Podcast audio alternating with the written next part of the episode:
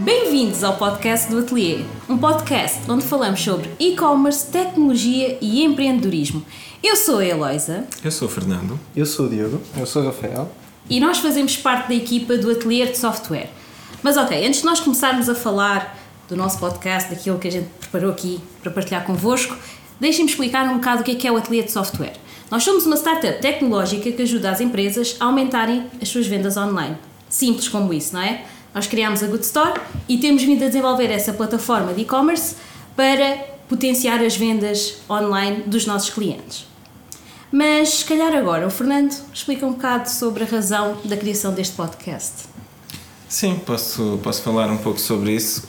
O motivo principal para nós termos eh, decidido fazer este podcast é porque nós já tínhamos reuniões semanais à sexta-feira à tarde em que debatíamos como é que tinha corrido a semana, como é que nós podíamos melhorar para a semana seguinte eh, e depois também respondíamos a umas perguntas aqui do chat GPT sobre como melhorar, portanto, inspirado pela tecnologia.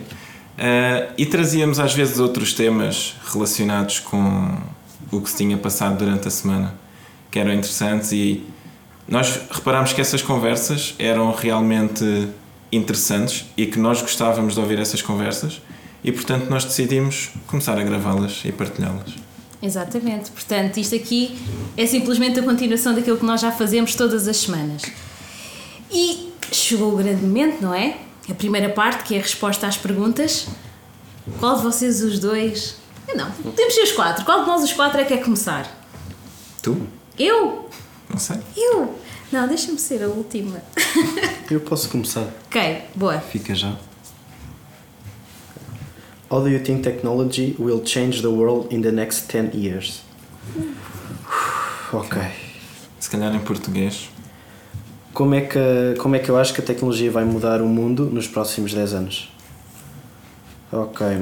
Então, eu acho que isto tudo vai, vai cada vez ficar eh, tudo mais rápido. Aquilo que a gente já tem rápido vai ficar ainda mais rápido. Tudo aquilo que, hum, que a gente agora pensa que se calhar ainda falta um bocado para chegar lá, por exemplo, como nós nas lojas online, a tentar fazer da mesma maneira.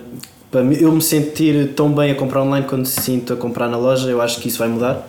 Acho que a gente, que a gente vai conseguir chegar lá para ser seamless, mas pá, depende de como o pessoal levar a, a inteligência artificial também. Se for bem usado, eu acho que a gente consegue não é tirar trabalhos, mas é não fazer certas tarefas que se calhar consomem muito tempo, então a gente consegue focar naquelas que precisam de mais tempo. Eu acho que é, acho que o que eu vejo mais é isso, é a gente utilizar a tecnologia para tirar algumas algumas tarefas que nos consomem muito tempo para focar noutras áreas. Pronto, e é isso, não é? Sim. Obrigada, Diogo. Ou alguém que quer acrescentar alguma coisa? Eu posso acrescentar. Eu acho que uh, já ouvi várias vezes pessoas a dizer que nós, na verdade, eh, nós não devemos estar preocupados com a falta de oportunidades de trabalho. Na verdade, aquilo que nós vamos possivelmente enfrentar no, ao longo destes próximos 10 anos é a falta de mão de obra, que já se começa a sentir em algumas áreas, principalmente as áreas mais qualificadas, e isso vai continuar a aumentar, porque vai haver cada vez mais necessidade de trabalho mais qualificado.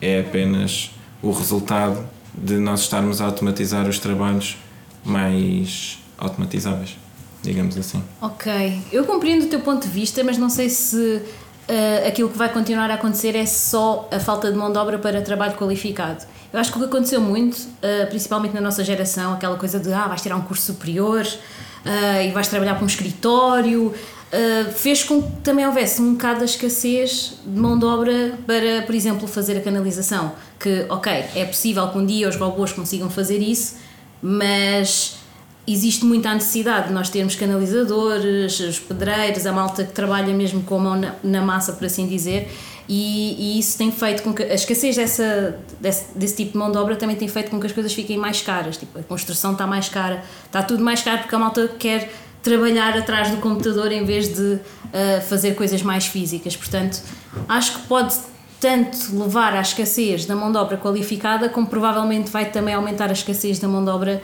hum, eu não digo não qualificada, porque não é, não é que seja não qualificada, uma mão de obra mais, pronto, de segurar as coisas, de, não tecnológica, dos trabalhos, dos mais, trabalhos mais, mais, mais manuais, sim. Sim, sim eu quando estava a referir-me ao trabalho qualificado, estava a referir-me a qualquer trabalho em que é preciso haver treino. Eu acho que muito, muitos dos trabalhos que existem na construção civil é preciso haver treino. Se eu for tentar, sei lá, montar uma casa de banho e fazer canalização, provavelmente em menos de um dia vai haver fugas. Portanto, acho que não é, não é tanto uma questão do trabalho qualificado estar relacionado com o sítio onde ele é feito, é mais o facto de ter que haver uma especialização. Ok, ok. Boa. Ias dizer alguma coisa, Rafael? Não. Não? Ok, sem pressadinha. ok, boa, obrigada. Uh, próximo. Ah, pode ser eu. Uh, what do you think is the most important skill for a tech startup employee to have? Basicamente, qual é que eu acho que seja uh, a skill mais importante para alguém que entrar numa startup tecnológica? Eu acho que seria querer, querer saber mais e querer ver as coisas evoluírem. Acho que esses são, pronto, dois skills muito importantes. Porque se nós simplesmente fazermos as coisas e sem com a intenção que aquilo continue a seguir ou que aquilo se torne algo maior, uh, não vale a pena, porque não vamos a lado nenhum se formos a pensar dessa maneira. Então, é, basicamente essas é skills. Ok. Então é uma, para ti é uma visão eh, de crescimento ou mentalidade de crescimento acaba por ser a skill mais importante Sim. para quem entra numa startup tecnológica. Ok. O, a razão pela qual achas que isso é importante é o que é o facto da tecnologia estar sempre a mudar? É, o que é que te leva a pensar dessa maneira? É, é isso, da tecnologia estar sempre a mudar e porque, sendo uma startup, queremos fazer algo diferente, algo novo, algo que, entre aspas, pode não haver assim tanto no mercado nós queremos uh, sobressaltar e nós temos de ser criativos e diferentes para poder fazer isso. Okay. Por isso temos de estar sempre a evoluir. Ok, boa. Muito bem. Diogo, queres acrescentar alguma coisa? Eu acho que uma das skills que eu, que eu acho também muito precisas é o saber ouvir e o, o perceber em que direção é que as pessoas estão a andar.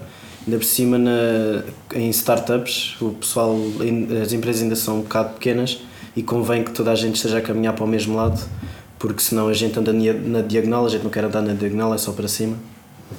Eu acho que sim, é uma skill muito importante é saber ouvir e tentar sempre perceber para onde é que a gente quer ir e onde é que a gente quer chegar.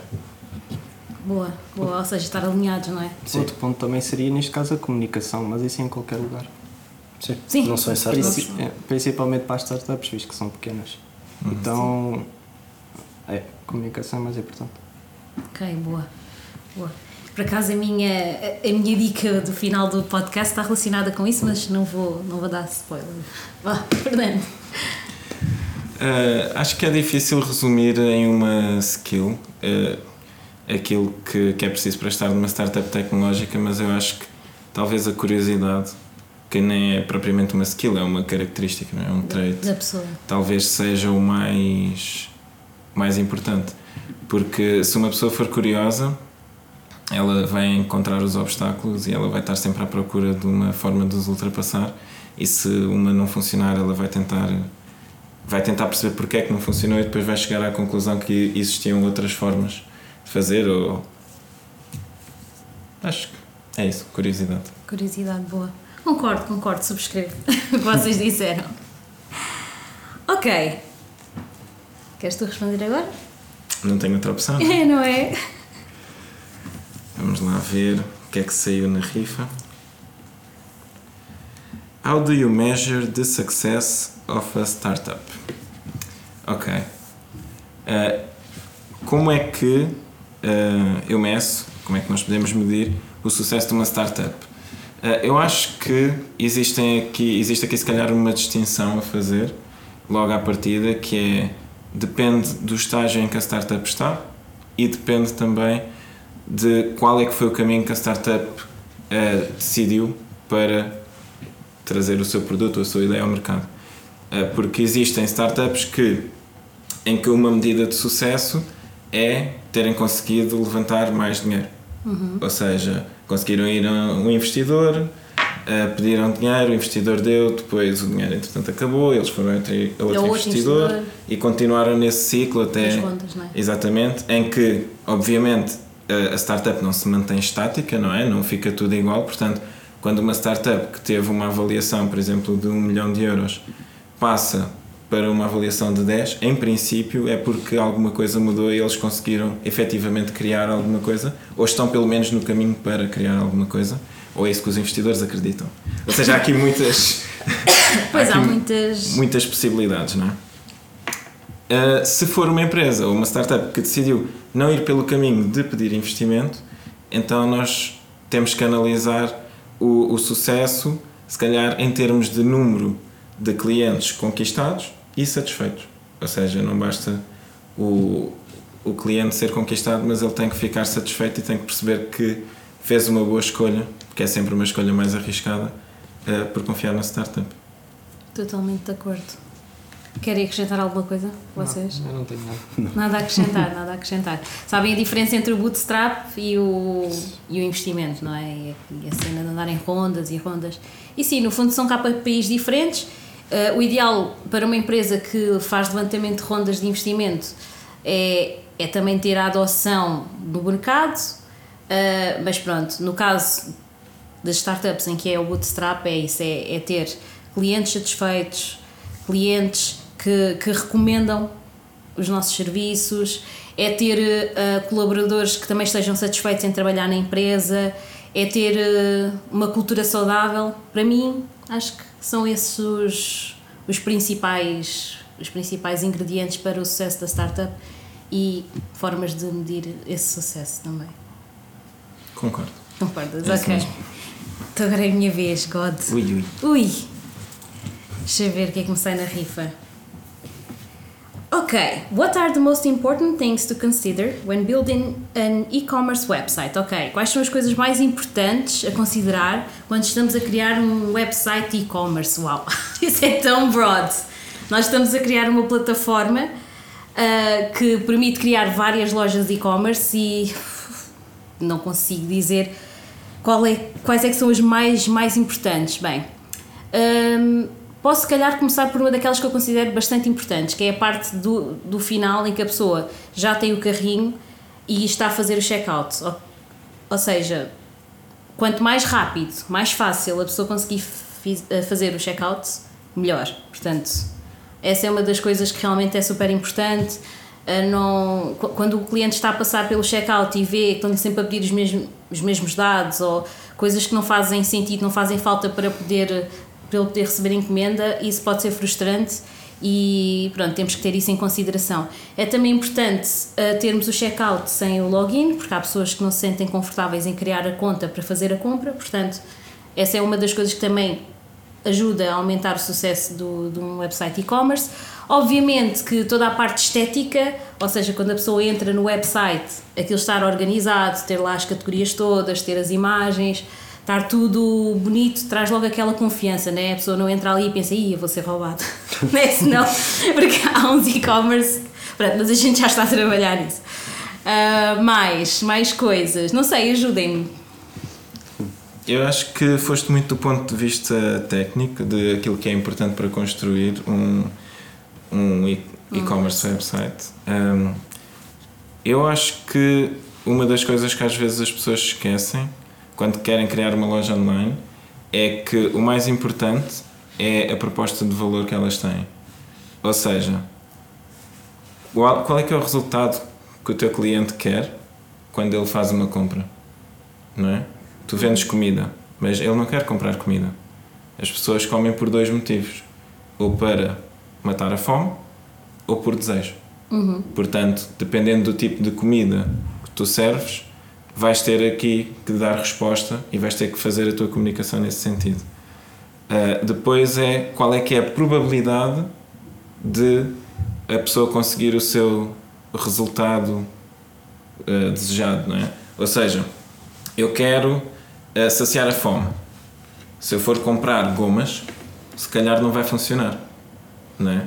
Portanto, depois aquilo que nós estamos a oferecer e o nosso uh, resultado vai ter que impactar também o vai impactar também aquilo que o cliente vai decidir comprar. Uhum. Né? Portanto, de uma forma resumida, aquilo que eu disse até agora é primeiro qual é que é o problema que nós estamos a resolver e não qual é que é o produto que nós estamos a vender. E segundo, qual é que é a probabilidade do cliente perceber que ele vai resolver o problema com o nosso produto. Uhum. São duas coisas muito importantes. E depois, obviamente, é preciso pensar em toda a questão logística. Quanto tempo é que vai demorar entre o cliente fazer a compra no meu site e ele receber as coisas? Se eu, eu estiver a falar, por exemplo, do e-commerce num restaurante e eu estou com fome agora, convém que seja pá, no máximo meia hora, senão eu já não quero. Pois. Já foi comer outro lado. E se estivermos. E depois ainda existe uma última, uh, um último fator nesta equação que é qual é que é o esforço que eu tenho de fazer. E isto pode ser coisas que eu tenha de fazer para conseguir receber o artigo ou o valor que eu vou ter de, de despender. É? Uhum. Portanto, eu acho que são estas são as quatro coisas em que as pessoas se devem focar quando querem criar uma, uma um loja online. em si. Uhum. Exatamente. Para garantir que elas vão conseguir atrair clientes, garantir que os clientes, depois a parte técnica é muito importante para garantir que os clientes que entram na loja online saem de lá eh, com um saco na mão, não é? Ou seja, que eles efetivamente compram alguma coisa. Eh, e depois é importante garantir que os clientes ficam satisfeitos para eles voltarem a recomendarem outras pessoas. Exatamente. E é assim que se cresce em e-commerce. Não é só e-commerce, acho É que tudo, é? todos os serviços que nós Todos os prestamos, todos os negócios, se o cliente estiver satisfeito, pá, estamos, estamos orientados, não é? Yeah. Eu até dizia, né? cliente feliz, carteira feliz. Exatamente. que é mesmo isso. Hum, ok. Mas pronto, sim, eu por acaso quando interpretei esta pergunta eu pensei mais na parte técnica e tentei passar ali nos pontos. Mas sim, de facto a proposta de valor no final do dia é o make it or break it, não é? Hum, e vocês, o que é que acham que, que nós devemos ter num, num e-commerce? Podem falar da parte técnica, da proposta de valor. O que é que vocês acham que é necessário para o sucesso de um e-commerce? Eu acho que é muito aquilo que foi dito, é eu entrar na loja e não me sentir eh, incomodado com a experiência de lá estar. É, eu quero comprar um, um produto e saio de lá com o produto e ninguém me chateou a perguntar se eu queria criar conta, entrar num newsletter ou subscrever qualquer coisa. É, eu peguei, pus o carrinho, paguei, mandei e está a vir ou, ou vou buscar à loja. É o quão mais linear possível. Eu acho que é, é muito isso. É preciso muito em e-commerce. Tem que ser uma experiência agradável, não é? Sim. a fazer uma compra online. Às vezes, mesmo offline, não é muito agradável. Vocês já devem ter tido a experiência de entrarem numa loja e a música estar super alta Ixi. e vocês pensam, vamos já No embora. Natal, no Natal acho que acontece imenso, nem conseguimos pensar. Tipo, é horrível, horrível. E é uma estratégia, infelizmente. Pois. Mas falamos sobre isso noutro podcast. Eu diria que é basicamente os pontos que já foram falados. Nós queremos agradar basicamente o cliente, certo? Por isso nós não vamos, basicamente o que o Fernando falou, não vamos estar a, vender uma coisa que não é bem aquilo que o cliente quer. Ou se a loja, por exemplo, digo eu, na minha opinião, eh, se a loja tiver bastantes variedades, podemos alcançar um número maior de clientes. Mas se for mais específica, é um bocado mais fácil de agradar esse tipo de clientes. Eh, é, basicamente é isso. Exato. Saber também atacar um nicho pode fazer a diferença, porque para começar é muito mais fácil a gente tentar agradar ali uma- um segmento pequeno, mas agradar mesmo bem e depois escalar e tentar ver quais é que são os segmentos que estão adjacentes, do que tentar tipo, agradar toda a gente e depois falhar redondamente. Ias dizer alguma coisa? Por acaso ia, mas já me esqueci. ok, ok, pronto. Então, olha, se não há mais coisas a acrescentar, podemos passar para a nossa segunda parte do podcast e da nossa conversa semanal, que é a partilha das novidades, das notícias sobre os temas que nós abordamos aqui neste podcast. Eu não sei se algum de vocês quer começar. Só podemos falar um. Um, um Só quê? podemos falar de um tema. Podes falar de mais de um tema, claro que podes. Fica É, à vontade. Eu tinha uma coisa muito rápida e outra um bocadinho mais demorada, era só por isso. Ok, pronto. Faz, faz à tua vontade. É. Posso começar? Podes. Então, primeira coisa é, ah, saiu numa notícia que o Shopify vai cortar o seu, ah, portanto, o staff em 10 a 20%. Yeah. Eles têm quase 12 mil colaboradores, portanto podem imaginar o que é que isso significa. Ah, e os investidores ficaram felizes, portanto o stock price deles subiu logo a seguir a isso. Pois, eles basicamente baixaram os custos da empresa. Exatamente. Nossa, ok, pois. Pois, o problema é as pessoas que, que vão perder o emprego, mas. Tenso. Mas pronto, esse era um. Sim. O segundo era sobre ah, estratégias para organizar o tempo. Porque eu às vezes sentia-me um bocado sem saber o que é que eu devia estar a fazer em cada altura e acho que muitos de nós, muitas pessoas conseguem se relacionar com isso, que é eu estou a fazer uma coisa mas depois fico a pensar se calhar tenho que ir ver o e-mail, se calhar tenho que ir ver eh, o WhatsApp, se calhar tenho que ir ver não sei o quê e, e fico sempre naquela de não conseguir estar concentrado, não é? Há muitas palavras agora relacionadas com isso, o mindfulness e o estar no momento e não sei o quê. Eh, e eu, eh, após ver um vídeo do Ali Abdal, no, acho que disse bem o nome dele, Acho que sim. no YouTube, eh, em que ele falava do método dele, que é o método do tridente. É tridente porque a ideia é nós organizarmos a nossa, a nossa vida, digamos assim, primeiro anualmente, em que nós conseguimos ver numa folha A4 ou no Excel o ano todo e onde é que nós temos compromissos, onde é que nós temos objetivos para alcançar, onde é que nós temos, quer que seja. Uh, depois nós passamos para a organização semanal, em que é basicamente nós pensarmos como é que seria uma semana ideal para mim.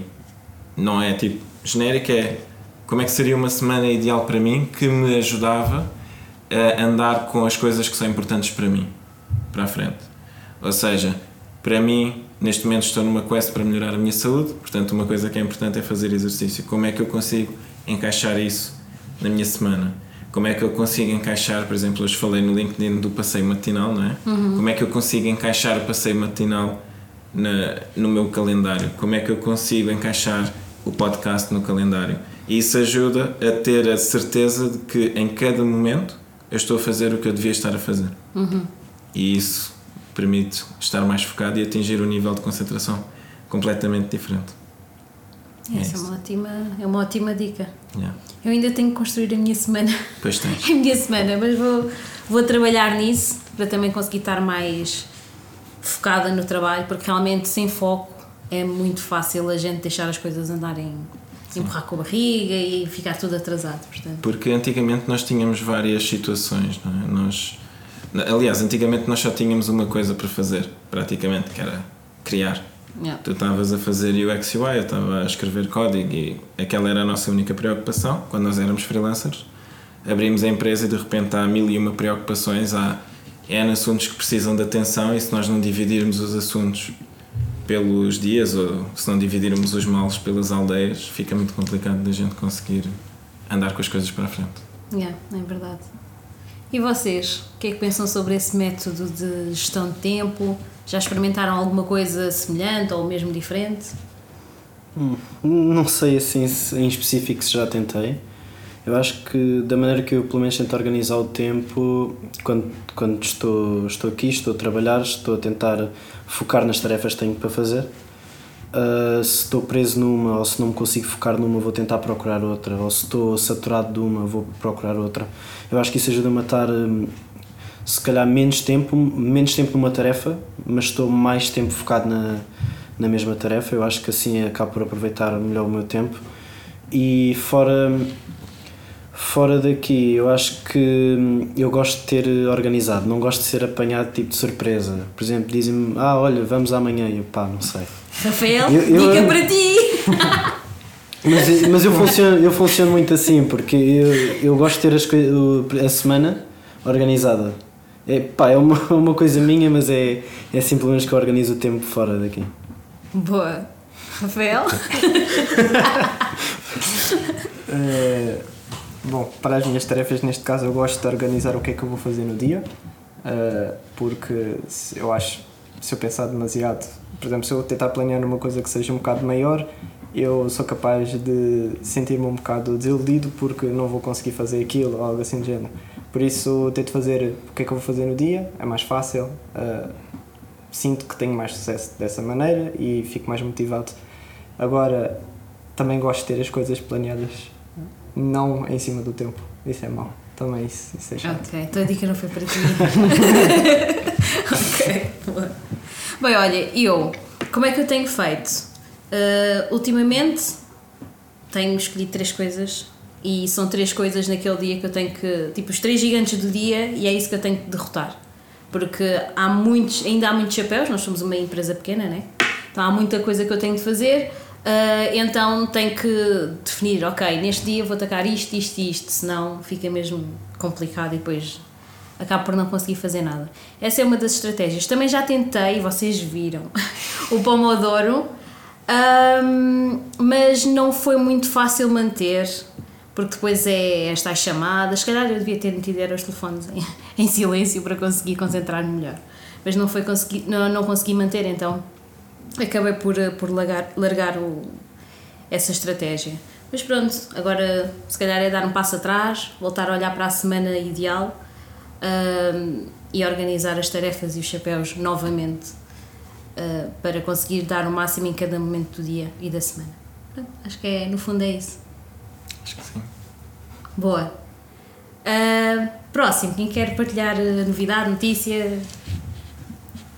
Eu posso ir, eu tenho uma notícia assim, é rápido de se dizer. Como sabem, né, eu gosto da, da empresa da Nothing, da Sim, Nothing, eu tenho o telefone e, o- e os fones e vi esta semana eles anunciaram o Nothing Phone 2, Uhum. ainda não mostraram quase nada do telefone. Se calhar é porque não há nada. Hum, não, mostraram um bocadinho, pá, pelo menos o suficiente para eu ficar integra- in- Interessado. interessado. Ah, mas ah, vi, começaram a semana com isso, com o, o- a anunciar que ia sair acho que ainda este verão o telefone e hoje ganharam ganharam um prémio da Red Dot Design. Uau! Ganharam três prémios para, para três produtos, para o Nothing Phone One, para o Zier One, para o Zier 2 e o Stick. Para o Phone One, para o Zier 2 e o Stick. Ah, e é raro, porque a empresa, norm- essa empresa Red Dot só costuma dar a pessoal que já está no mercado há muito tempo. Ah, e é estranho também, porque eles são uma empresa muito nova e ganharam três prémios para os três produtos que concorreram. Então eles têm uma taxa de 100% de, Yeah, é de prémios. Então, pronto, acho que é essa a minha notícia. Hum, Boa inspiração, boa inspiração, é, não é? Verdade. Yeah. Então, ahm, Rafael, eu, tu, Tanto faz. é? Tanto faz? Tu queres que seja eu? Pode ser. Posso? Olha, há bocado eu disse que ah, aquela partilha que eu tinha para fazer estava relacionada com a comunicação. Eu hoje comecei a ler, dar a volta ao texto do Martim Mariano e, malta, posso dizer que isto ajuda imenso. Vocês sabem que eu tenho andado a escrever e-mails para falar com as empresas e aqui ele dá uma série de dicas de como é que a gente estrutura aquilo que está a pensar escrever, porque senão a gente chega, escreve o e-mail, parece estar a contar a história da carochinha e depois as pessoas abrem e nem tem pachorra para ler. Então temos que ser super incisivos, não usar muitas palavras, uh, ter uma estrutura mental daquilo que vamos dizer. Por exemplo, ele falou aqui, só aqui muito rápido, sobre hum, uma das estruturas que é. uh, onde é que está? Está aqui. Que é a estrutura paias, em que nós apresentamos o problema, depois agitamos a pessoa, né? Ficamos ali nas dores da pessoa. uh, uh, apresentamos também algo intrigante. Portanto, aqui a missão passa por apresentar alguma coisa que deixe o leitor a pensar, portanto, despertamos ali a curiosidade. Depois mostramos o quadro do futuro risonho, ou seja, já que a gente já conseguiu prender a atenção do, da pessoa, chega o momento em que vamos apresentar uma pequena amostra daquilo que pode ser o futuro. Ou seja, nós chamámos a atenção logo no início porque nós identificámos o problema dele. Depois falámos sobre o problema em concreto, apresentámos algo intrigante e agora mostramos, ok, é- você tem esse problema, mas o seu futuro pode ser diferente. E depois, no fim, apresentamos a nossa solução, que no nosso caso é os- são os serviços que nós prestamos, mas no caso de outras pessoas, provavelmente são produtos também. Portanto, este livro é um must para quem está a escrever, está a escrever em português. Existe muita informação desta em inglês, mas ainda não tinha visto tão bem escrito em português, portanto, recomendo. Era essa a partilha que eu queria fazer, que está relacionada com a comunicação que o Rafael tinha dito há pouco, foi Rafael ou o Sim, Diogo, que, que é importante numa startup, não somente a comunicação interna, mas também a comunicação externa, que depois liga aquilo da oferta, do- das pessoas perceberem aquilo que nós estamos a vender. Portanto, malta, leiam este livro. Ok. Está tudo ligado. Está tudo ligado, exato. Rafael, Uh, a, minha, a minha notícia basicamente é um bocado abrange uma coisa mais geral. Uh, neste caso é falar sobre o tópico do ChatGPT, em que nós sabemos que o ChatGPT tem os seus pontos bons e os seus pontos maus, ajuda-nos a pesquisar, né? basicamente, maioritariamente é para isso. Yeah. Uh, mas uh, eu não sei se isso cabe, acho que pelo que eu tive a entender, há muitas pessoas que não olham para essa maneira, mas há quem olhe para o ChatGPT para o uso de, de intenções más. Uh, então, basicamente, a notícia fala que temos em redes sociais, maioritariamente neste caso no Facebook, uh, há muitas pessoas a serem a- alvo de phishing. E esse phishing é basicamente um, textos que são feitos pelo ChatGPT mesmo, uh, porque aparentemente ele tem mais fluência que as pessoas a criar textos.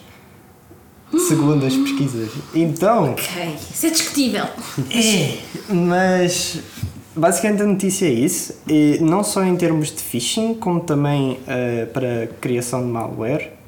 Eu estive a pesquisar isso e aparentemente foi criado um malware com o nome de Node Stealer, que basicamente rouba a partir das cookies informações do login do Google, da Facebook e do e-mail, é Outlook, mas é só para browsers usados em Windows.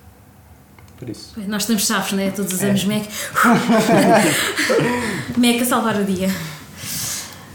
Uau, Yeah. É tenso. Tots. Uh, há muita coisa aqui, não é? Acho que a parte de o ChatGPT ser usado para criar conteúdo é uma coisa que está a assustar um bocado uh, os copywriters. Já ouvi alguns takes. Um dos takes foi como agora vai começar a haver muito conteúdo produzido pelo ChatGPT, o importante é que o nosso conteúdo seja tenha mais qualidade uh, e, e até mesmo ter menos volume, mas também já ouvi o contrário, em que se nós queremos uh, sobressair, se nós queremos aparecer, temos que aumentar o volume, não podemos é descurar a qualidade. Portanto, esta é a primeira parte e aumentar o volume sem descurar a qualidade, sem usar o chat GPT, não sei propriamente como é que isso se faz. Um, mas nós, por exemplo, no ateliê estamos a, a usar uma estratégia que nos permite aumentar o volume sem aumentar muito o tempo que nós gastamos, não é? Porque nós agora temos um canal no TikTok, precisamos de produzir conteúdo e uma das estratégias que nós temos é pegar em partes do podcast e meter no TikTok. Sim. E isso basicamente permite-nos fazer uma gravação e reaproveitar o conteúdo várias vezes. E é ok porque as pessoas que estão a ver no TikTok vão ver aquele bocadinho e depois se calhar vão querer ir ver, vão querer ouvir o podcast todo. Sim, mas aqui acho que a grande questão é os copywriters, como por exemplo o Martim Mariano, ah, como é que eles conseguem diferenciar ah, daquilo que é o chat GPT. Ele por acaso tem aqui um capítulo que fala sobre isso, ainda não cheguei, que eu saltei logo para aquela parte em que eu estava mesmo a precisar, mas ah, gostava, gostava de tentar perceber, por exemplo, se alguém for copywriter e estiver a ouvir este podcast, hum, qual é que é a vossa opinião sobre isso? Porque, é assim, uh, o chat GPT acaba por ser útil, por exemplo, eu já usei o chat GPT para reescrever textos que fiz de, de forma a clarificar as minhas ideias. Só que é como eu digo, o chat GPT é tipo aquela malta fofoqueira, né? A gente pede para ele contar aquilo, ele conta e acrescenta um ponto, e depois já não é propriamente aquilo que eu estava a dizer. Então acho que é um bocado usar com, com calma, com ponderação, é um bocado como sal também, E tem não ter demais. revisto, não é? E tem de ser revisto, sim, não, não façam à confiança, ah, escreve-me isto e depois aquilo sai, porque pode não ser verdade, pode não ser verdade. E já houve estudos, não é? Sim. que o chat GPT. Se calhar falamos sobre Mas isso falamos sobre todos isso noutra altura. outra altura, senão vai realmente estender-se muito Sim. este podcast. Então pronto, deixamos aqui este, este pânico sobre o chat GPT. e falamos mais sobre isso na próxima semana. Não sei se tem alguma coisa a acrescentar? Acho que não. Acho que não. Não? Acho que não também. Quer dizer, há aqui uma coisinha pequenina sobre o malware.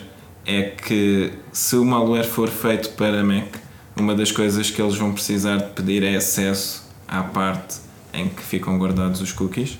eh, E essa parte, e os cookies e o local storage e isso tudo. E isso normalmente só é possível se o utilizador permitir. Ou seja, é possível roubar, mas é assim: se estiverem a navegar na internet ou carregarem numa coisa de origem duvidosa e de repente o browser, ou no caso o sistema operativo, vos pedir eh, autorização para aceder a coisas assim que parece ser eh, privado e seguro, eh, se calhar, calhar não, não- se não calhar é. rejeitar. Exato.